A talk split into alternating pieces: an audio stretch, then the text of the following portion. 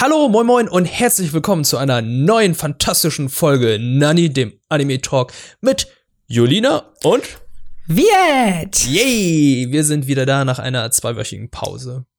Wie wir sie sonst auch mal haben. Nach einem Special. Ja, nach einem Special, ja. Genau. Letztes Mal hatten wir ja Kevin noch bei uns gehabt, der dann mit uns fast über zwei Stunden lang mit Jojo sich unterhalten hat. Mhm, Über Jojo's Bizarre Adventure, das Phänomen, die Serie. Die Legende. Die Legende. es, ist, es ist ein Erbe, was uns Araki da überlassen hat. Also das ist, das ist schon was Wunderbares. Da solltet ihr mal definitiv reinschauen, reinhören, wenn ihr da noch nicht äh, euch mit Jojo irgendwie auseinandergesetzt habt. Oder wenn ihr es gerade tut, ist es, glaube ich, nahezu perfekt dafür, jetzt äh, da mal reinzuschauen. Und äh, heute reden wir nicht über Jojo, sondern wir gucken wieder oder wir reden wieder über Sachen, die wir die letzten Tage, Wochen gesehen haben, ne? Mhm, da sind einige spannende neue Sachen auch dabei. Ich muss auch sagen, auch sehr viele unterschiedliche Sachen. Also vom Genre her sehr umfangreich. Ja, das, ja. das stimmt. Ja. Und äh, einige Filme sogar dabei. Und wir haben sogar noch ein Gewinnspiel zu verkünden. Also, das können wir auch gegen Ende dann auch sagen. Wir werden das dann auf Twitter nochmal raushauen, das Gewinnspiel. Unsere Freunde von Kase haben uns ein kleines ähm, Osterkörbchen vorbereitet, das wir dann gerne mit euch teilen. Ja, wir sind, so. wir sind richtige, richtige Ostersamariter sind wir. Osters, Ostersamariter. nee, eigentlich, eigentlich Leute von Kase tatsächlich. Ja, Kase. Ja, wir Danke. auch, ne? wir, wir, wir geben es weiter. Wir sind die Boten. Wir sind die Boten, genau. Ja. ähm, womit fangen wir eigentlich an? Wir haben eigentlich richtig viele Sachen, die wir gesehen haben. Also es wundert mich gerade, aber ähm, ich muss auch sagen, ein Thema ist halt, das ist, wie soll ich sagen, das nehmen wir gerade wieder auf, weil es ein bisschen aktueller geworden ist. Ich sag nur, was ist, es ist Beastars. Es ist ja schon ein bisschen mhm. länger äh, raus. Es ist äh, in Japan ja schon länger erschienen. Du hattest ja schon in einer unserer ersten Folgen darüber gesprochen. Und vor, ich sagen, vor zwei Monaten ist die erste Staffel auch nach Deutschland gekommen, auf Netflix, die zwölf Folgen. Und ähm, ich muss sagen, ich habe sie sehr, sehr schnell gebinged. Von Freitag auf Samstag habe ich, glaube ich, einfach alle Folgen gesehen. Es waren noch nur zwölf, ist nicht viel. Aber ähm, für heutige Verhältnisse finde ich das schon sehr stark für mich. ja. Hast du ähm, jetzt Beastars auch noch mal gesehen oder hattest du damals die Serie zu Ende geschaut auf Japanisch? Nee, ich hatte sie damals nicht zu Ende geschaut, äh, weil ich da keine gute, ähm, keinen guten Link mehr hatte. Und dann dachte ich, ach komm, dann wartest du halt, bis es auf Netflix dann raus ist. Ähm, habe das natürlich sofort, als es äh, released wurde, habe ich das genutzt und reingeschaut. Ich habe es glaube ich aber nicht so sehr so hart gebinged wie du.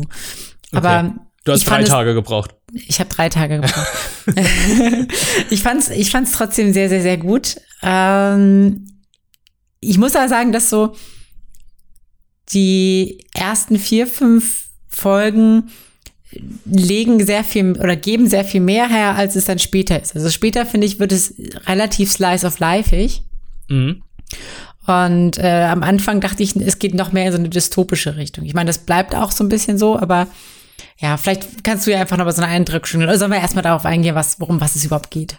Ich glaube, das hatten wir schon mal gemacht. Wir können ja darauf hinweisen, dass wir dazu schon mal eine Folge gemacht haben. Ich weiß zwar nicht mehr welche, aber wir können ja kurz sagen, worum es geht. Es geht um äh, anthropomorphe Tiere in einer Gesellschaft, die so ist wie unsere. Also ich glaube, das ist, das ist eine anthropomorphe Gesellschaft in Tokio. Ist ja schon sehr asiatisch angehaucht oder japanisch. Und ähm, es geht darum, dass ein Mitschüler getötet wurde von einem anderen. Wie sagt man? Es ist es, von einem Fleischfresser quasi. Von einem Fleischfresser, genau. Das Wort habe ich gesucht. Ein Lama wurde von einem Fleischfresser getötet, ein Mitschüler. Und ähm, ja, da wurde erstmal diskutiert, ja, Fleischfresser, äh, die sind so eine Bedrohung. Ist es überhaupt gut, dass sie hier äh, mit uns zusammen in der Schule sind, dass sie im gleichen, die gleichen Kurse mit uns teilen? Aber irgendwie verliert es sich dann wieder ganz schnell, das Thema. Und mhm. das passiert, und es kommt dann zu diesem Slice of Life, von dem du erzählt hast. Dann gibt's dann hier so Anwandlungen zwischen einem Fleischfresser und einem Beuteltier und ähm, der Fleischfresser hat immer, also Legoshi ist ein Wolf, der hat dann irgendwie immer so das Gefühl, er hat irgendwie, er hat so diesen Killerinstinkt bei sich, muss den manchmal immer unterdrücken. Seine anderen Mitschüler, die dann auch Raubtiere sind, müssen dann auch diesen Instinkt irgendwie unterdrücken und versuchen sich da irgendwie andere Wege zu finden. Dann gibt's noch diese Geschichte um das Beutetier, diesem Häschen. es wird schon sehr Highschool-mäßig, so dieses typisch japanische Highschool-mäßige, aber trotzdem ist da immer was Düsteres bei sich. Es ist, es ist da, es ist sehr erwachsen, obwohl es so aussieht, als wäre es so ein typisches, so ein Highschool-Anime-Ding, muss ich sagen. Weil ja. die Leute da einfach auf schlimmste Weise, wenn da was passiert, dem passiert auch was ganz Schlimmes, muss ich sagen. Und die Charaktere haben viel mehr Schichten, finde ich. Also die sind vielschichtig. Die sind nicht einfach so plump, okay, das ist ein Häschen, es verhält sich so, weil es so ist, sondern es nach einer Zeit wird dann auch erklärt, warum sie sich so verhält. Der Hirsch, warum verhält er sich so? Warum ist er so beliebt? Warum versucht er besser zu werden? Was ist was ist dieser innere Konflikt, den er in sich trägt? Und das gleiche gilt auch für den Wolf, der die ganze Zeit nicht weiß, ey, bin ich jetzt wirklich so eine schlimme Bedrohung? Bin ich nicht? Darf ich meine Kräfte einsetzen, obwohl ich überlegen bin? Oder muss ich so tun, als hätte ich keine Chance gegen die? Er ist ein ganz friedlicher Typ, aber er weiß, in ihm ist die Bestie. Und er weiß halt mhm. damit nicht richtig umzugehen.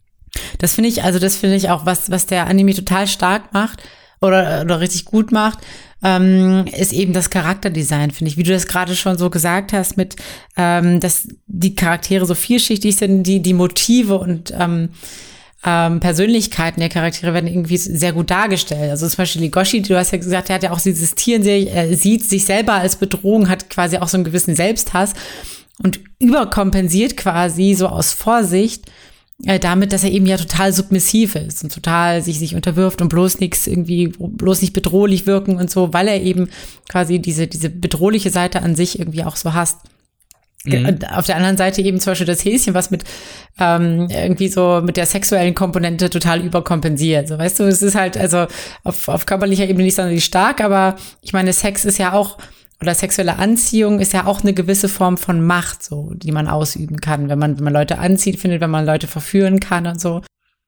Ähm, mhm. Und das, das finde ich, finde ich halt ganz spannend. Dadurch werden halt die Charaktere, Charaktere unglaublich tief, weil sie quasi, äh, weil sie nicht so gesagt wird, sie haben ihre Schwächen, sondern man zeigt äh, auch so, okay, die versuchen damit irgendwie umzugehen, haben irgendwelche vielleicht nicht immer sehr guten äh, Umgangsweisen damit, aber ähm, ja, also dieses, dieses Schwarz und Weiß und Grau und also es werden alle möglichen Zwischenstufen auch so dargestellt und das finde ich halt richtig, richtig gut.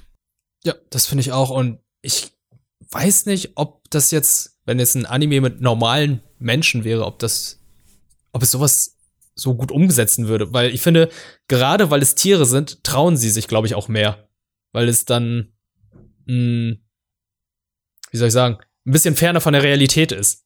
Ja. Obwohl auch schon sehr ernste Themen da sind, die sich dann auf unsere Gesellschaft ähm, interpretieren lassen. So Konsum von Drogen und äh, Rauschmittel. Das ist äh, zum Beispiel der Schwarzmarkt, über den ich jetzt auch nicht viel sagen werde, ist halt auch, ist schon eine krasse Sache. Und ja, ähm, ja schwieriges Thema, aber finde ich gut, dass sie das dann aufnehmen und äh, das natürlich auch erklären. Also, ey, es ist, nur weil es Tiere sind, heißt es ja nicht, dass sie alle miteinander gut sind, sondern halt auch, ihre Instinkte ja irgendwie noch mitwirken. Und das finde ich halt das Interessante, dass halt diese Komponente dazukommt, dieses tierische. Mhm. Und das hatten sie, glaube ich, bei zum Beispiel dem Disney-Film Zootopia, ist schon sehr versüßlich worden. Ja, ja, das stimmt. Das ist, das ist bei, bei Beastars natürlich ganz anders. Also da geht's, finde ich, finde ich aber auch super. Es ist ganz nach meinem Geschmack tatsächlich, dass es halt auch so ein bisschen realistischer ist und so ein bisschen mhm. halt eben auch diese düsteren Seiten darstellt. Und Oh, es gibt es gibt eigentlich so viel, worüber man man, man sprechen könnte. Also auch auch dieses mit zum Beispiel diesem Schulrektor, ne? Also der mit diesem Löwen. Ja, der, ah, ja. der, nee, das der ist der Bürgermeister, oder? Ach, der Bürger, ach, der, ist das der Bürgermeister? Das ist ja, der Bürgermeister der, gewesen. Der Bürgermeister, richtig. Ja. Ähm, der halt eben sich sein Gesicht hat operieren lassen, damit er eben nicht mehr so bedrohlich wirkt und irgendwie wählbarer wird. Und ja, so. seine so, Fangzähne sind weg. Ja, ja. Also greift Fangzähne, also seine Spitzenzähne.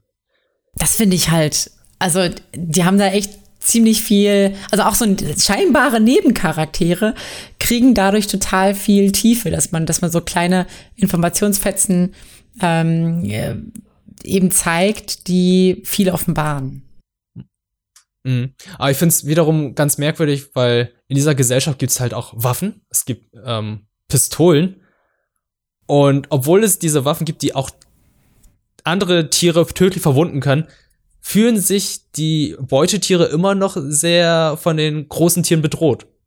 Also ich dachte erst so, naja, wenn es jetzt Waffen gibt, ist es ja gar kein Problem mehr, irgendwie so ein Raubtier auszuschalten, aber hm. hm. Aber man sieht immer noch schwierig. Ja, man, man sieht es ja auch so ein bisschen dran, dass zum Beispiel, dass, ähm, ich habe gerade ihren Namen vergessen, aber äh, dass die Beutetiere. Haru? Haru, genau, dass Haru in Anwesenheit von Legoshi total ängstlich wird. Und, ja. und ich glaube, das ist halt, also sie meint, beschreibt es auch so als Instinkt. Und ich glaube, das ist halt auch so das Problem. Nur wenn man ähm, vielleicht quasi eine ausgleichende Möglichkeit heißt, heißt es nicht, dass sie die Kraft oder den Mut hätten, dann auch wirklich das so umzusetzen. So, es ist ja in der heutigen Gesellschaft teilweise auch so, dass wenn, wenn mir so ein sag mal, wenn ich eine Pistole hätte und, und mir käme äh, irgendein so Tier entgegen, wüsste ich jetzt auch nicht, ob ich dann so den Mut hätte abzudrücken und so. Das stimmt wieder. Ja, stimmt wiederum. Ja. Ah, ich finde es generell sehr cool und äh, freue mich auf die nächste Staffel, weil es wurde ja auch gegen Ende schon angekündigt, dass eine weitere Staffel kommen wird. Es endet nicht mit einem Cliffhanger, aber es wird darauf hingewiesen, dass irgendwas noch kommen wird. Ja. Also es wirkt einigermaßen abgeschlossen, aber es ist nicht alles aufgeklärt worden.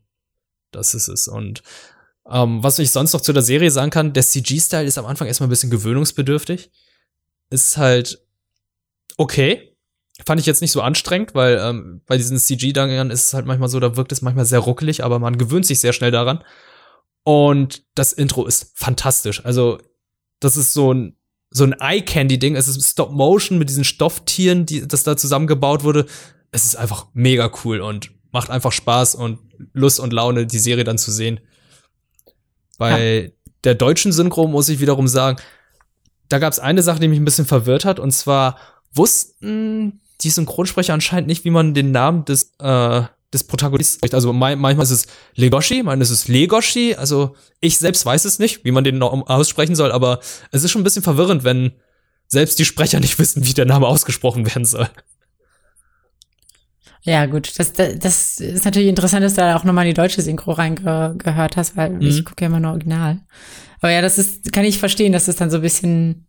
Ist bisschen komisch, ist. aber es ist jetzt auch kein Armbruch. Also ähm, schaut da mal rein. Das ist, es ist eine sehr, sehr gute Serie. Schön. Ja, kann ich nur so unterschreiben. Ich fand es auch richtig gut. Okay, wollen wir mal bei dir mal weiter schauen? Also es, also es war jetzt eigentlich auch etwas, was, ja. wo du auch sehr viel mitreden konntest, weil du die Serie auch gesehen hast.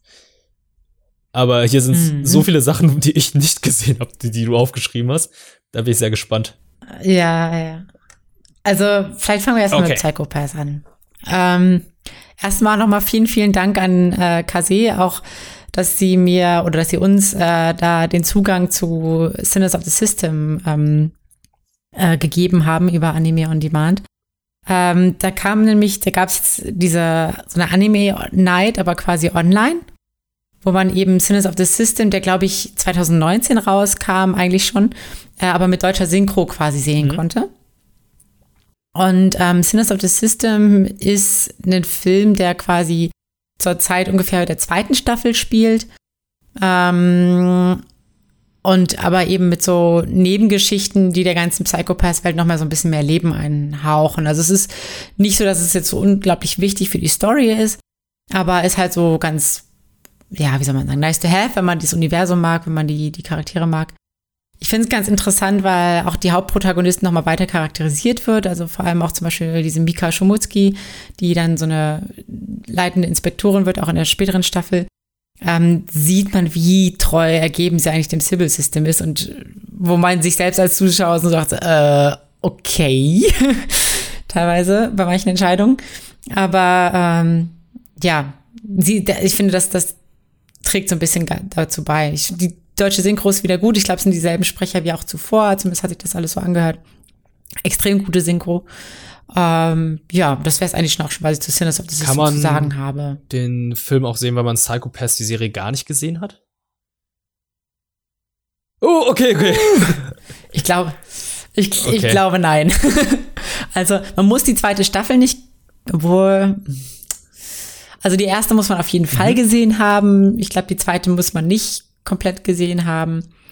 Äh, aber man muss schon so ein bisschen drin sein, sonst versteht man ah, überhaupt nicht, worum es geht, glaube ich. Das hatte ich vermutet. Aber wenn man die erste Staffel sehen kann, die erste Staffel finde ich auch sehr gut, kann ich, sage ich immer wieder gern, wenn es um Psychopaths geht, da, da können alle mal gerne reinschauen und sie sich mal angucken. In Vorbereitung auf den Film. Aber die ja. zweite Staffel war für mich so ein bisschen Downer. Ah, du meinst ja, ja mit der dritten Staffel ja, geht's ja besser. Geht ja vielen so. Ja, die, die, dritte Staffel war sehr gut. Ähm, was viele bemängelt haben, ist, dass am Ende äh, eben ja so viel offen mhm. gelassen mhm. wurde. Und da muss ich sagen, Psychopath First Inspector, der, der Film, mhm. der quasi kam, beantwortet so gut wie alle Fragen, die da offen gelassen wurden. Das heißt, es fühlt sich so ein bisschen so an, als wäre das das eigentliche Ende der dritten Staffel. Ah, okay. Das heißt, ähm, wenn man auch also dann weiter gucken will in Richtung Staffel 4, sollte man den auf jeden Fall gesehen haben. Ähm, es wurden halt die Handlungsstränge, die in der, in der, dritten Staffel aufgegriffen wurden, wurden zu Ende erzählt teilweise. Also gerade was rundherum um diesen Bifrost oder Bifrost. Ähm, ja, und ähm, hat sich hat sich sehr gut gucken lassen, war sehr spannend, ähm, hat viel aufgeklärt. Es war hat sich befriedigend angefühlt, endlich so ein, so ein besseres Ende zu haben nach der dritten Staffel. Muss ich ganz ehrlich sagen. Mm. Und es wurde tatsächlich also eher auf so CGI-Animationen verzichtet. Es gibt die ein oder andere Sequenz, die sehr, sehr lastig davon ist, also so, so, so Roboterkämpfen und so. Aber es fühlt sich nicht wirklich störend an. Ähm, das Einzige, was mich ein bisschen gestört ist, ist, dass die gezeichneten Szenen sich manchmal so ein bisschen rückelig angefühlt haben. Das heißt, Wahrscheinlich wurden irgendwie Frames eingespart, aber ja, es waren wahrscheinlich, war manchmal so ein bisschen hakig und ruckelig irgendwie. Ähm, aber hat mich jetzt auch nicht so sehr gestört, dass ich gesagt habe, boah, das kann ich mir gar nicht angucken. Ist mir nur aufgefallen. Mm, also ich würde insgesamt auf jeden Fall empfehlen, den Film zu gucken, ähm, weil es eben auch wichtig ist für die weitere Handlung potenziell. Ähm, man muss aber auf jeden Fall die dritte Staffel vorher okay. zu Ende gesehen haben. Also da führt, führt kein Weg dran hm. vorbei. Ah, solche Filme sind immer schwierig, ne? Dass äh, man immer noch Vorgeschichte oder bisschen vor, wie soll ich sagen, dass man bestimmte Staffeln schon gesehen haben muss, bevor man die sehen kann. Ist halt nicht so wie in Detective ja. Con oder ein One Piece, wo es halt so, ja gut, äh, ich habe ein paar Staffeln gesehen, ich kann die, den Film jetzt sehen und trotzdem irgendwie Spaß mit haben, sondern es ist ja schon eine sehr aufbauende Story, die bei Psychopaths. Und ähm, da dann eine Staffel auszulassen, ist dann, glaube ich, auch sehr schwierig. Ja, vor, vor allem halt auch irgendwie, ich verstehe es nicht so hundertprozentig, warum man quasi die Staffel eigentlich offen beendet und dann quasi doch noch abschließt mit einem Film hinterher. So, also mm. ich meine, es ist gut so, dass es jetzt beendet wurde, aber ich verstehe nicht, warum man das jetzt in den Film gepackt hat und nicht einfach noch ja, an die Staffel dran oder so. Kein Budget oder man kann dadurch dann mehr Geld verdienen. Es muss ja irgendwie einen Grund geben. Es muss irgendeinen Grund es geben. Also ich sehe da auch irgendwie den Sinn dahinter nicht, aber es muss irgendwas finanziell sein. Es ist immer so. Anyway, es ist auf jeden Fall sehr, sehr sehbar, äh, sehr, Moment, wie nennt man das? Äh, ansehnlich. Es, es lohnt okay. sich da reinzuschauen. So. genau, macht das mal. Gibt's auf äh, Amazon Prime übrigens. Amazon Prime? Oh, okay. Ja, ja. Oh shit, vielleicht muss ich doch, dann doch noch mal die zweite Staffel. Ja, wohl, die zweite Staffel muss ich nicht gucken. Du kannst, du kannst dir eine Zusammenfassung der zweiten Staffel angucken und dann bei der dritten reinstarten. Okay, dann mache ich es vielleicht so. Okay. So, so. Uh, wir haben noch so ganz schön viel. Was wollen wir denn nehmen? Was wollen wir nehmen? Willst du noch was weitermachen? Ich bin dafür, du erzählst mir was von Highschool Girl, aber. Ohne Spoiler. Ohne Spoiler, bitte. Ohne Spoiler. Ich versuche es äh, ohne Spoiler zu machen. Ich glaube, das wird auch nicht schwierig sein, aber dafür kann ich da nicht viel sagen. Aber vielleicht machen wir irgendwann ein Abschlussgespräch dann dazu. Ja. Zu Highscore Girl. Also, Highscore Girl Season 2 ist mittlerweile auf Netflix erschienen. Die, ich glaube, am Donnerstag, am 9.4. sind die letzten neun Folgen jetzt der Highscore Girl Staffel auf Netflix erschienen. Ich habe natürlich wieder auf Deutsch geguckt, deutsche Synchro wieder ganz gut. Ähm, es fängt genau dort an, wo es aufgehört hat. Und da ich nicht sehr viel inhaltlich reingehen kann, sage ich auch, die Staffel endet genauso, wie auch dann am Ende der Manga endet, weil ähm, das war's dann. Da, danach kommt nichts mehr. Die gesamte Serie besteht nur aus einer Staffel und das finde ich gut so. Es ist abgeschlossen. Es ist kein großes Hin und Her mehr. Es ist halt einfach fertig. Aber ob man mit dem Ende d'accord ist oder nicht, ist wieder was anderes. Ja, also ich fand's merkwürdig, das Ende, aber ich war irgendwie zufrieden. Und mhm. was zwischendurch da passiert ist, die Charaktere werden halt noch ein bisschen genauer beschrieben. Akira wird halt, das stumme Mädchen wird dann halt da noch ein bisschen ausführlicher erklärt. Es wird noch ein bisschen mehr Hintergrundgeschichte von ihr gezeigt, warum sie Zangief spielt. Und Haru, nee, äh, Koharu kommt auch an einigen Stellen noch vor, aber mh, mm, wie soll ich sagen, verliert dann irgendwie ab der Hälfte irgendwie Screentime, weil irgendwie in der ersten Staffel war es so, sie wurde ja irgendwann eingeführt, als Akira nach Amerika gegangen ist, um dort zu lernen. Und irgendwie haben sie den Fokus dann bei ihr verloren, was ein bisschen schade ist. Aber trotzdem war es eine sehr, sehr spannende Folge, sehr, sehr spannende Staffel, muss ich sagen. Also ich habe mitgefiebert, egal ob es ein Kampf war oder ob es Kampf um die Liebe war, es war immer spannend für mich. Ich muss sagen, ich, ich bin kein Rom-Com-Gucker. Ich finde Teenie-Liebesgeschichten immer sehr schlimm. Aber da fand ich das irgendwie spannend. Es hat Spaß gemacht, weil es halt Videospielbezogen war und zwar nicht so plakativ, sondern die Person, die den Manga geschrieben, gezeichnet, gemalt hat, kennt sich halt verdammt gut mit der Arcade-Szene, mit den Videospielen aus, die dort gezeigt werden. Und es ist halt einfach nur lustig, wenn die Protagonisten dann mit ihren, in Anführungszeichen, Videospiel-Avataren sprechen. Dass die GIFs, die, die Sprites dann einfach angezeigt werden, es macht einfach nur Spaß und, ähm, wie sie dann ihre inneren Monologe haben, wie sie dann immer für Akira sprechen, weil Akira ist dieses stumme Mädchen, sie sagt nichts. Aber die anderen, die in der Nähe sind, deuten dann immer darauf hin, ah, oder nicht deuten, die interpretieren immer das, was sie sagt und das macht es irgendwie auch sehr, sehr witzig und süß. Und ja, ich, es geht einfach genauso weiter, wie es angefangen hat und ich find's gut. Es gab jetzt nicht viel oder fast gar nichts, worüber ich mich beschweren kann. Ich kann mich nur beschweren, dass es halt zu Ende ist, aber das finde ich nicht schlimm. Okay. also es, ja, es klingt, es klingt so ein bisschen einfach, also wie du es beschrieben hast, einfach charmant und authentisch es ist authentisch ist immer so eine Sache bei solchen Dreiecksbeziehungen, weil ich okay. ich finde Haru einfach nur einen Idioten. Ja. Er ist, ja, okay. Er ist ein Idiot und ich verstehe an einigen Punkten überhaupt nicht, was die Mädels an ihm so gut finden. Seine Freunde verstehen es halt auch nicht, warum, was die Mädels an ihm so gut finden. Und die Mädels verstehen es selber nicht an einigen Stellen, warum, warum, warum sie ihn gut finden, weil sie ihn auch an Teilen einfach hassen. Und Haru also, Haru, also es ist einfach nur, es ist zum Teil einfach nur putzig, wie er einfach nicht mit seinen Gefühlen klarkommt. Aber das ist auch so ein bisschen so ein klassisches Harem-Anime-Ding, ne? Der Hauptcharakter ist eigentlich voll die Lusche. Ja. Trotzdem stehen alle auf ihn und alle fragen sich, inklusive der Zuschauer, wie zur Hölle geht das? Wie Hölle, ja, wie zur Hölle geht das? Aber ich finde das dann irgendwie sehr gut, wie, wie dann Geil aus Street Fighter dann erklärt, jeder von uns versucht, das Beste draus zu machen um das beste Ende zu bekommen und so weiter. Das fand ich dann so, ah, das ist wirklich so Street Fighter. Das ist so, du versuchst irgendwie das Ende von dem Videospiel zu sehen. Du versuchst irgendwie mit deinem Charakter irgendwie den Boss zu besiegen, um das zu sehen, was, um irgendwie ein Happy End zu sehen. Und das machst du dann so lange, bis du es dann irgendwann geschafft hast. Und ich denke so, okay, das ist eine ganz normale Botschaft, aber das ist dann durch diese Arcade-Kultur, durch die Videospiele, die dort gezeigt werden, interpretiert wird, fand ich schon irgendwie sehr witzig. Hm. Und gerade, dass es dann noch, ich glaube, Square Enix steckt hinter dieser Serie. Oder Geldgeber, Sponsor oder ähm, Auftraggeber. Ir irgendwas in diese Richtung. Und ich finde es so lustig, dass so viele Capcom-Spiele gezeigt werden, weil Street Fighter ist wirklich Schwerpunkt in dieser gesamten Serie. Also, das ist ja wirklich die Konkurrenz von Square Enix und ähm, dass sie da irgendwie nichts geändert haben, finde ich schon sehr schön. Ja, zeugt von Respekt. ja, irgendwie schon. Genau. Also Highscore Girl Staffel 2. Zieht's euch rein. Ich glaube, die meisten Leute haben mir schon gesagt, oh, ich hab's schon gesehen, ich hab's schon gesehen. Ich so, okay, schön für euch. Aber lässt ja. sich gut schauen. Sehr schön. Ja, ich werde demnächst, glaube ich, auch mal reinschauen. Ich glaube, ich habe das, ich weiß nicht, ob ich es mit Chiara zusammen geschaut habe oder nicht, aber. Mhm. Ah, ich, also wenn ich mal wieder so eine, würdest du sagen, wenn ich so eine Portion von Glücksgefühlen und Wohl Gefühlen in meinem Bauch haben wollen, dann ist es das, was ich gucken sollte? Hm. Hm.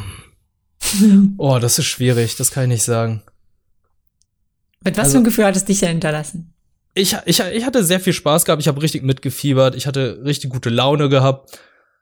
Aber es ist halt eine sehr subjektive Meinung, weil ich halt mit diesen ganzen Videospielen, die dort gezeigt werden, einfach viel verbinde. Ich, ich kann es einfach vollkommen nachvollziehen, wie er darauf reagiert. Oh, das neueste Spiel kommt raus, ich muss es mir unbedingt anschauen, ich muss irgendwie in die Arcade gehen. Ich habe darüber gelesen, ich habe die neue Konsolen gekauft, ich, ich spiele das jetzt. Und andere Sachen sind so nebensächlich. Mhm. Und das sind so die ersten Punkte gewesen, womit ich mich dann sehr gut in diese Serie hineinversetzen konnte bis dann plötzlich die Frauen kamen oder die Mädchen, wo ich einfach nur dachte, nee, das ist unrealistisch. Es gibt sogar diesen Einsatz, der sagt, Frauen hey, gibt's nicht. hey Haru, du bist ein Gamer. Mädels stehen nicht auf Gamer wie uns. Ja. Ja, sad but true. Ja, ja, und dann dachte ich so, ach ja, es ist, es ist doch irgendwie noch eine gewisse Art Fiktion. Aber das ist irgendwie auch schon selbst, äh, dass sie sich damit selbst parodiert haben oder ja, das war schon irgendwie witzig. Ja. Aber äh, ich hatte, ein, ich hatte ein sehr gutes Gefühl, als ich das geguckt hatte. Und ähm, ah, ich, ich weiß nicht, ob es bei dir auch so wäre oder nicht. Ja, nein, ich kann es nicht sagen. Es ist schwierig. Okay. Na gut, dann muss ich es halt einfach selbst herausfinden. Ja. Okay, hast, hast du vielleicht eine Serie, die du äh, gesehen hast, wo du sagst, hey, wir, guck sie dir an, das, die hat mir gute Laune gemacht und ich fühle mich richtig gut dabei? Von meiner Liste, die ich heute, ähm, die, ja, ja oh, ähm, okay. aber nicht, die, die werde ich heute nicht drauf eingehen. Ich werde die, glaube ich, noch mal anführen, wenn, ähm, wenn ich die zu Ende geschaut habe. Aber ich habe auf Empfehlung der Zuhörer habe ich mal Kaguya-sama angefangen, Love is War.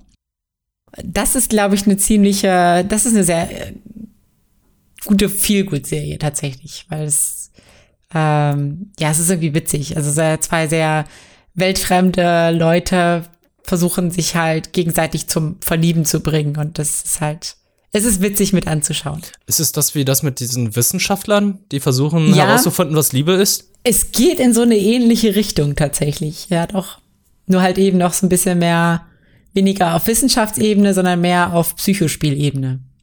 So strategisch und wie, wie kriege ich das und wenn ich das und das sage, was, was muss er dann sagen und bringe ich ihn irgendwie in Bedrängnis, so, so ein bisschen so auf, auf Psychoebene so. Ah, okay. Ja. Aber dazu, ich berichte dazu nochmal mehr, wenn, wenn ich das fertig geschaut habe. Okay, da bin ich gespannt. Ähm, was ich noch gesehen habe, war der Director's Cut von ReZero. Also das ist ja jetzt ein Anime, also, hast du den schon mal gesehen? Hast du davon schon mal gehört? Ich, ich muss mal kurz ein Bild raussuchen. ReZero. Ja. Das, das sagt mir was, aber ich habe gerade nichts im Kopf. Ist bestimmt was ganz Bekanntes. Was ja, es ist auch wieder ein, einer von diesen Isekai-Anime. Oh, ich habe danach auch einen. Echt? Ja, guck mal auf die Liste. Das ist einer, oder? Vom Genre? Ja, ja, stimmt. Wahrscheinlich schon, oder? Ja, ja ich würde ja, ja sagen. Okay. Ah, ich sehe schon, das ist ähm, ich kenne nur die Memes mit diesem Mädchen mit den blauen Haaren und die Zwillingsschwester mit den rosa Haaren. Ja, ja, ja, ja. Genau. Ah, ja, ah, okay, okay. Genau, das sind Rem und Ram und ähm, es geht im Prinzip um Natsuki Subaru, der als, äh, ja, wie soll man sagen, Kellerkind und Gamer, ähm, wie es halt so oft passiert, in einer anderen Welt landet. Ähm, also ich sag jetzt mittlerweile schon, wie es so oft passiert, weil es gibt fucking 10.000 Isekai-Anime. Wahrscheinlich müssen wir irgendwann mal ein Isekai-Special machen. Ich meine, es gibt sogar schon, wie ich darauf aufmerksam wurde, das jetzt nochmal zu gucken, ist, es gibt ein Anime, der heißt Isekai Quartett. Und da okay. sind, da treffen verschiedene Isekai-Protagonisten zum Beispiel sowas wie auch wie Overlord und ähm, Tanja, the, hier, die, weißt du, diese, diese Nazi, Nazi-Kindbraut. Ah, ah, ja, ja. Und eben Natsuki Subaru und dann eben noch von ähm, Kono, Suba, wie auch immer. Die treffen alle auf noch auf einer anderen Welt wieder zusammen und ähm, sind dann in der Schulklasse und das habe ich geguckt, das lässt sich ganz gut durchgucken. Irgendwie hatte ich dann den Bock, Mensch, irgendwie willst du noch mal jetzt äh, den Recut gucken. Ähm, der Recut ist, glaube ich, gar nicht so groß anders als das Original. Für mich war es aber als Rewatch dennoch irgendwie ganz, ganz gut zu gucken, so, ähm, weil ich mich an alles nicht mehr so richtig erinnert habe. Und äh, das Ende ist tatsächlich ein anderes. Oh. Und das Ende hat mich ziemlich schlucken lassen und äh, stellt auch mehr oder weniger einen Cliffhanger für die nächste Staffel dar. Die zweite Staffel ist ja jetzt schon angekündigt. Und ähm, ja, puh, das wird noch mal so ein bisschen, bisschen spannend. Auf jeden okay. Fall. Also für mich als, als Rewatch hat sich's gut angefühlt. Ähm, ich weiß nicht, ob die meisten Leute das kennen oder nicht. Also Meinst du, es macht Sinn, nochmal darüber zu, zu sprechen, sowas, worum es nicht geht? Ja, kannst mir kurz sagen, weil ich es zum Beispiel nicht weiß. Also Isekai weiß ich natürlich, was für ein Genre es ist mittlerweile. Mhm. Es ist halt das Battle Royale unter den Anime-Genre. Es ist halt jedes zwei, jeder zweite Anime ist ein Isekai-Anime. Ja, ja. Und so, das, wo du erzählt hast, das klingt nach einem Isekai Cinematic Universe. Also Crossover schlechthin. Für dieses ja. Isekai-Quartett. Genau, genau, ja. Und und ähm, und ReZero, ich ich ReZero, ich glaube, du solltest darüber was erzählen, weil ich finde, sehe so viele Bilder zu. Also als ich in Japan war, habe ich auch von diesen, habe ich auch von Ram und Ram irgendwie auch sehr viele Bilder gesehen. Ja, da gibt's vor allem die, die was da ganz beliebt sind, sind die die Kuschelpillows halt, ne? Die ah ja, okay. Die Waifus. Ähm, ja. Also, genau. Also, Natsuki Subaru, wie ich schon so ein bisschen erzählt habe, der ist halt quasi so ein Gamer, landet in dieser anderen Welt und denkt halt erstmal, alles dreht sich jetzt um ihn selbst, er ist sich seiner Position mehr oder weniger bewusst, so, ach, Mensch, jetzt bin ich hier Isekai-Protagonist, geil, wo ist meine Prinzessin? ähm, fällt mit dieser Einstellung aber ziemlich schnell auf die Schnauze. Ähm, ja, wird quasi auch, also durch die kleinsten Umstände schon aus dem Leben gedonnert. Er wird halt zum Beispiel ausgeraubt, wird aufgeschlitzt und so weiter. Und die, die Sache ist bei ihm die, äh, immer wenn er stirbt, kehrt er zurück. In die echte Welt, oder? Nee, nee, nee, äh, also an einen vorherigen Save Point mehr oder weniger. Okay. Also er kehrt, äh, er durchlebt, glaube ich, die, den ersten Save Point vier oder fünf Mal, bevor er es endlich quasi schafft, ähm, die Gefahren, die da auf ihn lauern, zu überwinden und dann ähm, ja eben weitermachen zu können. So mehr oder weniger. Und er, er lernt dabei eben eine Halbelfe kennen, Emilia heißt die. Und die ähm, hat keinen sonderlich guten Ruf, weil es gibt in dieser Welt so ein quasi so ein ursprüngliches Böses, das nennt sich die Neidhexe. Und die Neidhexe ist so ein bisschen, die wird für alles Böse verantwortlich gemacht und ist so jemand, der ähm, ja Leute verflucht und so weiter. Und da sie, also die Geschichten der Neidhexe beschreiben sie als so ein silberhaarige Halbelfe. Und Emilia ist halt genau eine silberhaarige Halbelfe. Oh. Und ähm, ja, läuft aber quasi, es findet jetzt in dem Zeitraum, wo Natsuki da hinkommt, so, so Königswahlen statt und sie möchte aber Königin werden, um quasi eine Gleichberechtigung für alle zu fordern, hat aber denkbar schlechte Karten, weil eben so ein gewisser Rassismus ihr gegenüber vorherrscht. Ja, und genau, die, die beiden, also äh, letzten Endes rettet er sie, sie nimmt ihn aus Tank mit äh, zu äh, so einem Lord äh, und bei diesem Lord arbeitet er dann quasi auf dem Hof und lernt halt eben auch Rem und Ram kennen. Und ich will jetzt nicht zu tief gehen, aber genau, Ram ist halt so eine sehr zynische, also die mit dem pinken Haar ist eine zynische, abfällige. Und Rem ist halt, also mit den blauen Haaren ist halt 100% Waifu-Material, in dem Sinne, dass sie halt total anhänglich ist, ähm, also im Verlauf des Anime dann, ähm, quasi ihn liebt, bedingungslos sich aufgibt und so. Also so dieses, dieses typische, was man wahrscheinlich von einer Frau gerne hätte, vielleicht. Ah Oder ja. Ah ja. Okay. Also zwei ja. sehr unterschiedliche Charaktere. Mhm. Eigentlich. Obwohl die sich so ähnlich aussehen. Äh, also ich, ich sehe hier gerade einfach nur die Bilder. Die, der einzige Unterschied sind wirklich nur, okay, ich habe meinen Pony auf der linken Seite, ich habe meinen Pony auf der rechten Seite, Haare pink, ha ha Haare blau. Die Aber das sieht dann vom, aber dass sie vom Charakter dann auch unterschiedlich sind, das macht sie jetzt gerade ein bisschen interessanter. Ja, ja. Also es sind halt auch Zwillinge mit einer gewissen Vorgeschichte und äh, das, die wird auch so ein bisschen erläutert. Das ist, mhm. äh, ist okay. Kann man so machen, würde ich sagen. Okay. Aber fandst jetzt ReZero un ähm, also nicht Uncut, sondern Director's Cut fandest du jetzt besser als um ehrlich zu sein, ich habe ich habe ehrlich gesagt keine Ahnung, wie groß der Unterschied ist. Ich habe mir eben gerade noch mal ein YouTube-Video dazu angeguckt. Das sind wirklich so minimale Unterschiede, abgesehen vom, vom Ende halt. Okay. Ähm, ich weiß, ich kann inhaltlich nicht sagen, ob da groß was anders war, um ehrlich zu sein. Also. Was, was würdest du mir als Anfänger denn ich empfehlen? Ich würde den Re Recut gucken, weil ich glaube, das ist der, der auf die zweite Staffel dann vorbereitet. Okay.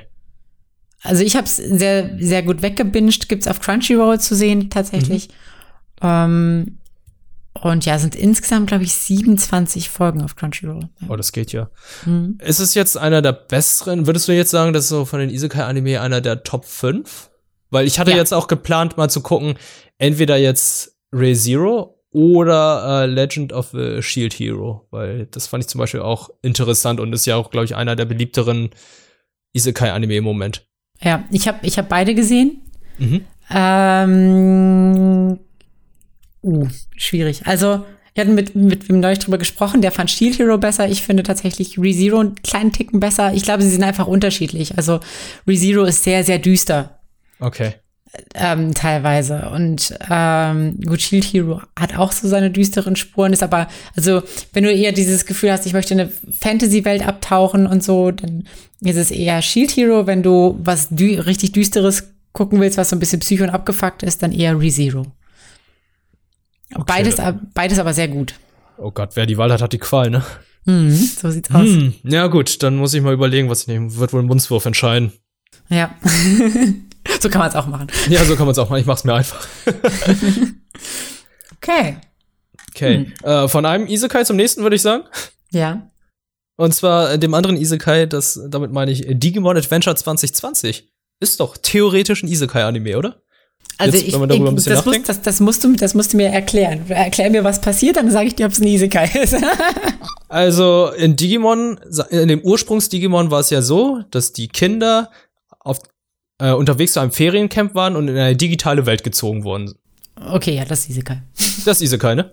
Ja. ja da, da, okay, bei Digimon Adventure 2020 handelt es sich um eine, ein Reboot der Digimon-Serie aus den 90ern sage ich mal, es ist nicht eine neue Interpretation. Es passiert nicht eins zu, nicht, sagen wir mal, eins zu zwei das gleiche, wie soll man sagen, also fast das gleiche, nur ein bisschen anders, sondern es ist eine komplett neue Geschichte mit den gleichen Charakteren. Also die ganzen Charaktere, die man aus Digimon Adventure in den 90ern kannte, sind jetzt da. Es wird auch ein bisschen hingedeutet, was in Digimon Adventure damals passiert ist, dass sie auf dem Weg zum Feriencamp waren. Aber das findet jetzt zum Teil gar nicht mehr statt, sondern die kommen jetzt anders in die Digi-Welt und zwar nicht alle auf einmal, sondern ich habe bisher nur eine Folge gesehen, weil auch nur eine Folge draußen ist, sondern anscheinend vereinzelt und es spielt in der Jetztzeit, in der heutigen Zeit in Japan statt. Das heißt, alle Kinder haben Smartphones. Izzy hat ein Tablet anstelle eines Notebooks zu Anfang. Und ich, ich weiß nicht, hm, was ich davon jetzt halten soll, aber ich finde es im Moment ganz gut, weil die alten Charaktere, die man kannte, sind alle da. Aber die Story ist komplett anders. Die hätten es theoretisch auch mit einer komplett anderen, ähm, wie soll ich sagen, mit einem komplett anderen Cast machen können. Aber die haben sich doch dazu entschieden, die Charaktere zu nennen, womit die Leute am meisten Bezug haben, beziehungsweise die meisten eh, ähm, hm, wie nennt man das? Ähm, Nostalgie, die meiste Nostalgie. Mhm. Oh, du bist noch da. Ich dachte, du wärst schon weg. Nee, nee, nee, ich bin da. Okay.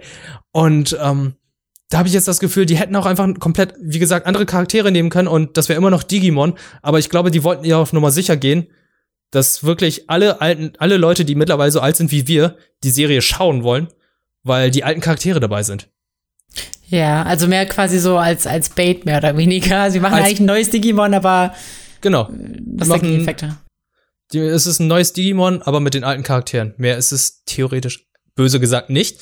Aber ich finde es eigentlich ganz gut, weil ich habe Lust, wieder die alten Charaktere zu sehen. Ich möchte sehen, wie Matt und Tai sich rivalisieren, wie sie sich duellieren. Sie sind ja eigentlich Freunde, aber irgendwie ist ja eine gewisse Rivalität zwischen denen, wie sie sich jetzt noch mal alle kennenlernen. Ähm, die werden definitiv versuchen, noch ein bisschen mehr Tiefe in die einzelnen Charaktere reinzustecken, weil in der ersten Folge ist halt so, du triffst nicht alle Charaktere, sondern du triffst nur Tai und Izzy, wie die in die Digi-Welt kommen, beziehungsweise Tai. Und das war's dann eigentlich auch. Und ich glaube, die lassen sich ein bisschen mehr Zeit. Bei dem alten Digimon war es ja schon, hm, es ist ein Relikt der 90er. Es ist, es ist ein Produkt der Zeit. Jedes Mal, wenn ein Digimon digitiert ist, dann gab es ja erstmal diese Animation mit Musik und so weiter. Und diesmal ja. ist es so ein fließender Übergang, wie sich digitieren mit einem Kampf hier Agumon kämpft auch richtig und da schießt er die ganze Zeit nicht nur Feuerbälle und ist tollpatschig oder so. Es ist es ist schon cooler geworden, es ist schon besser geworden. Aber mehr kann ich im Moment nicht sagen, weil bisher nur eine Folge erschienen ist. Okay, also aber hast du das Gefühl, also diese ganzen ähm, Transformationssequenzen, die nehmen ja auch unglaublich viel Zeit in Kauf. Hast du das Gefühl, die haben ein bisschen weniger daran, also haben daran ein bisschen gespart, damit sie mehr mit Inhalt füllen können, so, oder? Ja, absolut. Also im Moment wirkt es auch so, dass da mehr Action ist. Also die Kämpfe sehen auch schon mal definitiv besser aus als früher, weil früher bei Digimon, ich, ich kann mich erinnern, dass äh, Argumon oder die anderen Digimon immer nur ihre eine Attacke eingesetzt haben. Und Argumon benutzt jetzt endlich auch mal seine Klauen, die mal so groß sind. Seine Hände, die er da hat. Mhm. Also, und die ganzen Digimon, die vorgestellt werden, ist nicht mehr so, oh, Digimon digitiert zu Punkt, Punkt, Punkt. Okay, jetzt kommt eine Tabelle. Digimon, Punkt, Punkt, Punkt, Typ, das und das, Attacke, das und das, sondern es ist ein fließender Übergang. Es ist, äh, es geht Schlag auf Schlag. Es ist, das ist echt cool. Ich finde es auch schön, dass die Charaktere wirklich so aussehen wie früher. Die haben da jetzt nicht irgendwie viel großartig geändert am Stil, nicht die Augen verändert oder so, vielleicht im Kleidungsstil ein bisschen was. Aber ansonsten sehen die wirklich so aus, als wären sie aus den 90ern übernommen worden. Das Bild einfach 16 zu 9 gezogen, in HD jetzt und es sieht gut aus. Es macht Spaß. Hm. Das alte Intro ist halt nicht dabei. Es war ein bisschen befremdlich. Und äh, aber es ist trotzdem ein gutes Intro. Ist nicht das klassische Intro, was man kannte. Ja. Ist vielleicht auch gut, dass sie es gemacht haben.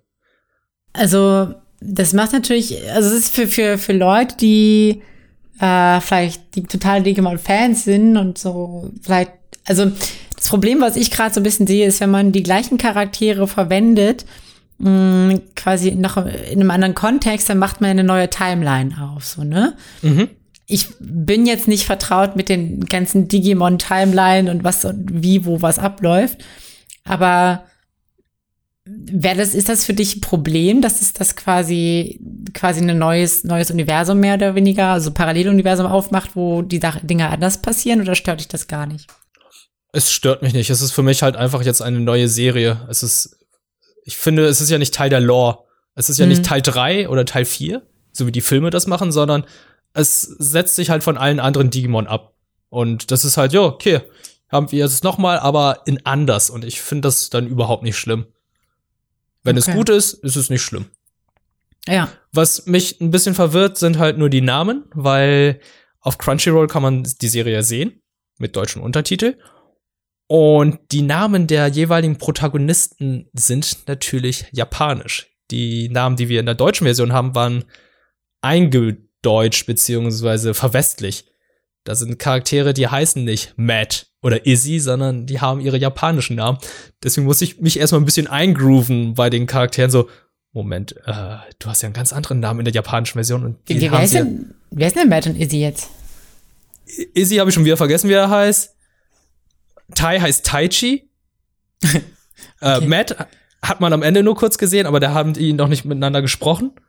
Und die anderen Charaktere habe ich auch wieder vergessen. Beziehungsweise weiß ich nicht, wie sie heißen. Aber nicht sowas wie Matu und Isu. Nee, nee, nee, nee, nee nicht Matu oder Itu, sondern die haben ganz normale japanische Namen. Okay. Ich glaube, TK ist der einzige, der dann auch einer der wenigen, der seinen japanischen Namen in der deutschen Fassung bekommen, behalten hat, weil sie aus Takeshi schieß mich tot einfach TK gemacht haben. Da dachten die, ja gut, das passt schon. Ja, ja. Huh, interessant. Aber ansonsten, erste Folge, ich kann noch nicht viel sagen, aber ich habe Lust weiterzusehen. Hm, das ich habe Lust, mal ja. gutes, gutes Ausgangsgedöns. Ausgangsmaterial. ja, finde ich auch gut, ja. Und äh, im Intro wirkt es so, dass der Fokus diesmal mehr auf den einen Hauptcharakter, auf Tai gelegt wird, als jetzt auf die anderen. Aber es kann auch nur sein, dass es nur das erste Intro ist. Es kann auch nur sein, dass es so aussieht. Aber ich habe so das Gefühl, die fokussieren sich jetzt eher mehr auf den einen Charakter als jetzt auf die anderen. Hast du das Gefühl, es ist ein bisschen erwachsener oder so? Also ist der Zeitgeist so ein bisschen angepasst? Oder würdest du sagen, es ist immer noch genauso gut eine Kinderserie wie damals? Es ist immer noch eine Kinderserie. Okay. Ja. Also ich habe jetzt noch nicht das Gefühl, dass es jetzt eine optische Kinderserie für Erwachsene ange für Erwachsene ist, die, die, früher Digimon geguckt haben, jetzt erwachsen geworden sind und jetzt nochmal Digimon gucken wollen, sondern ist vielleicht jetzt eine Serie, wo, mit, wo dann vielleicht die Kinder, die damals jetzt erwachsen geworden sind, mit ihren Kindern das gucken. Vielleicht eher sowas. Mhm. Ah, okay. Ja. Das war Digimon Adventure 2020. Crunchyroll, könnt ihr euch da anschauen. Sehr gut. Und von einem Crunchyroll-Titel zum, zum nächsten Crunchyroll. Crunchyroll hat ja in den letzten Tagen so die ein oder anderen Announcements gemacht. Ähm, und ein Announcement darunter war auch, dass sie Tower of God eben ähm, unter die Leute bringen. Das ist und das quasi als Crunchyroll Original läuft. Ähm, jetzt fragen sich einige vielleicht, was hat sich wieder mit auf sich? Also ursprünglich ist Tower of God ein koreanischer Webtoon. Und der wurde jetzt eben als Anime mit japanischer Produktion ähm, neu produziert, beziehungsweise also kommt eben als Anime heraus. Und ähm, deswegen, also ich, ich hatte auch schon Leute, die mich gefragt haben, ja, gibt's den irgendwie auch auf Koreanisch? Soweit ich weiß, weiß ich nicht. Nein.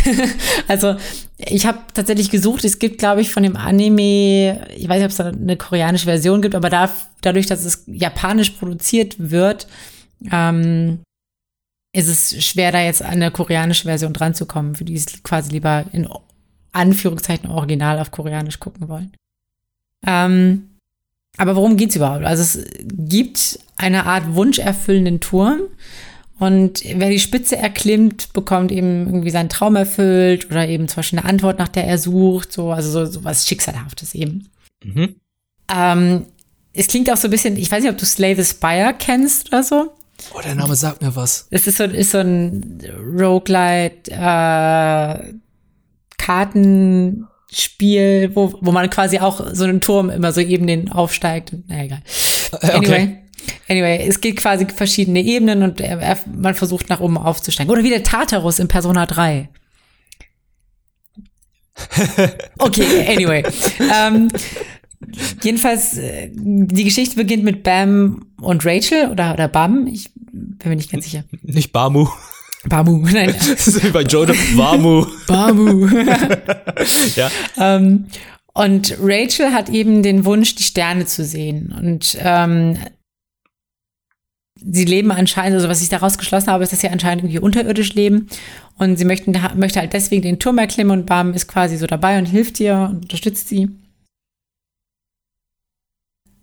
Aber gleich am Anfang ist schon so, dass das Rachel, ich sage immer, stirbt mit Fragezeichen, weil es ist, die wird nicht so ganz aufgeklärt. Also sie löst sich in so goldenes Licht auf und sagt irgendwie, hier, bete für mich und ähm, so und Bam will dann eben jetzt auf den Turm hoch, um eben für sich quasi zu wünschen, um Rachel wiederzusehen. Ähm, das ist quasi dann so sein Motivator. Er macht es quasi, um sie wiederzusehen. Und, ähm, ja. Und auf dem Weg nach oben muss er sich eben so verschiedenen Prüfungen stellen und trifft dabei eben auch auf so eine Prinzessin, die sich Juri nennt. Äh, das finde ich schön. Ich finde das so ein bisschen witzig, weil Juri ja auch so, so, ein, ähm, so ein Genre ist. Sag mir, was für ein Genre? Ja, so, so, ein Genre mit mehreren Frauen, die sich gegenseitig sehr lieb haben. Ah, ja. Aha. Prinz, ja Prinz Yaoi und Prinzessin Yuri. Ja, genau. genau so.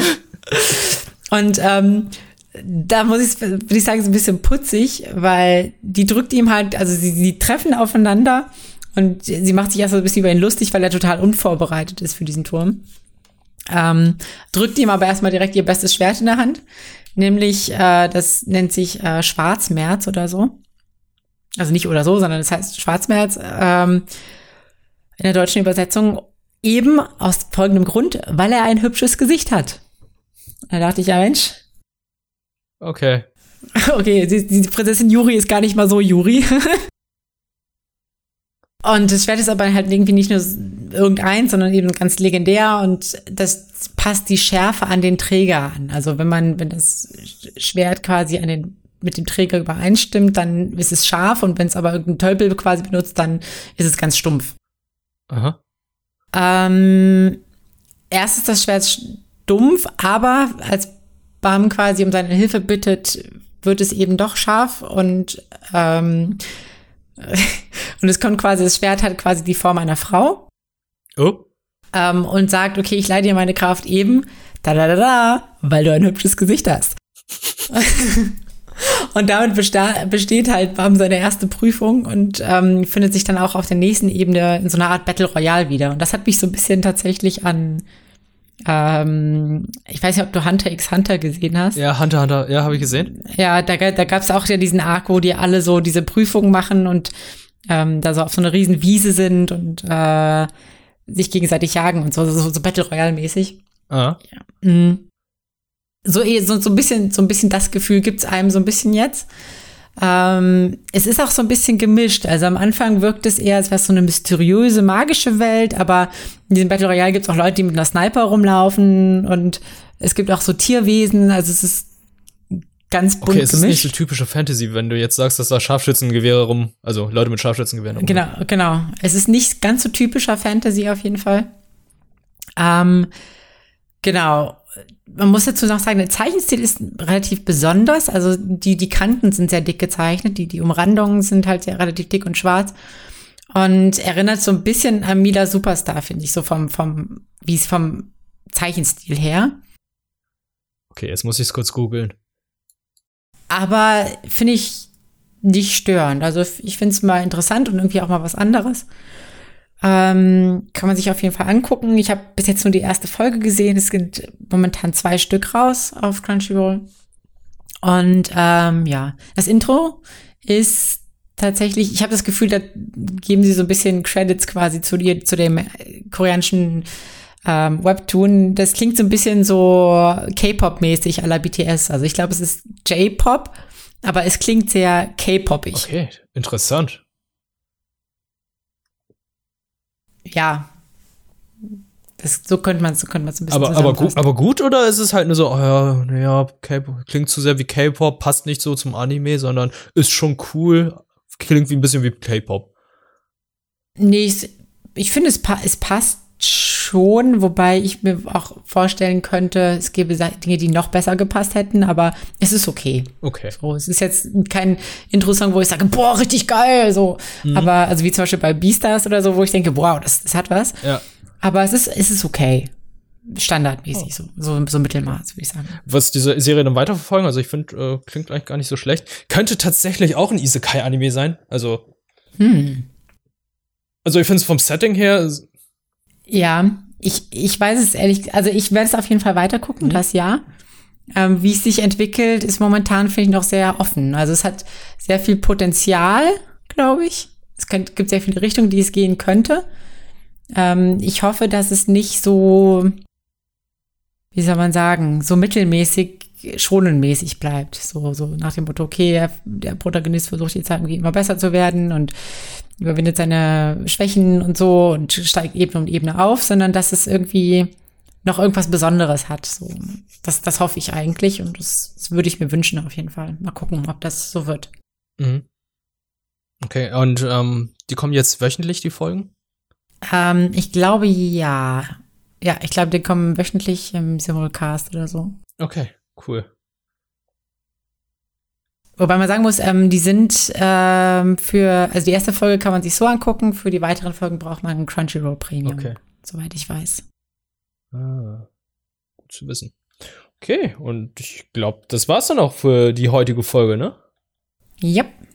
Cool. Dann habe ich nur noch eine kurze Ankündigung und zwar das Gewinnspiel, das wir dann am Ostermontag dann veröffentlichen. Und zwar habt ihr die Möglichkeit, zwei Pakete mit jeweils einer Blu-ray von Penguin Highway und die ersten beiden Mangas von Beastars bei uns zu gewinnen. Was ihr dafür alles machen müsst, das werden wir auf Twitter dann raushauen. Also folgt unserem Twitter-Kanal und äh, ja, habt Spaß mit unserem Podcast. Like, follow, wie auch immer. Ich weiß nicht, was man da jetzt alles noch machen kann. Aber auf iTunes hinterlasst uns eine gute Rezension. Folgt uns auf Spotify. Erzählt von euren Freunden davon. Genießt die Anime. Genießt die Osterzeit. Auf Anime on Demand könnt ihr jetzt bis Ostermontag kostenlos Anime schauen.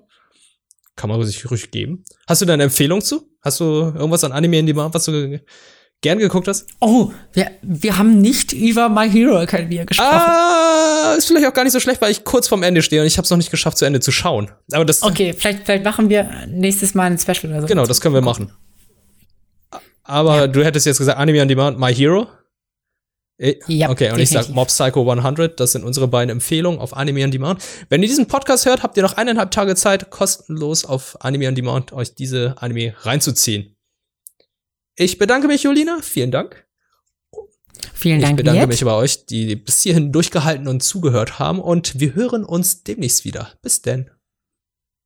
Bis dann. Ciao.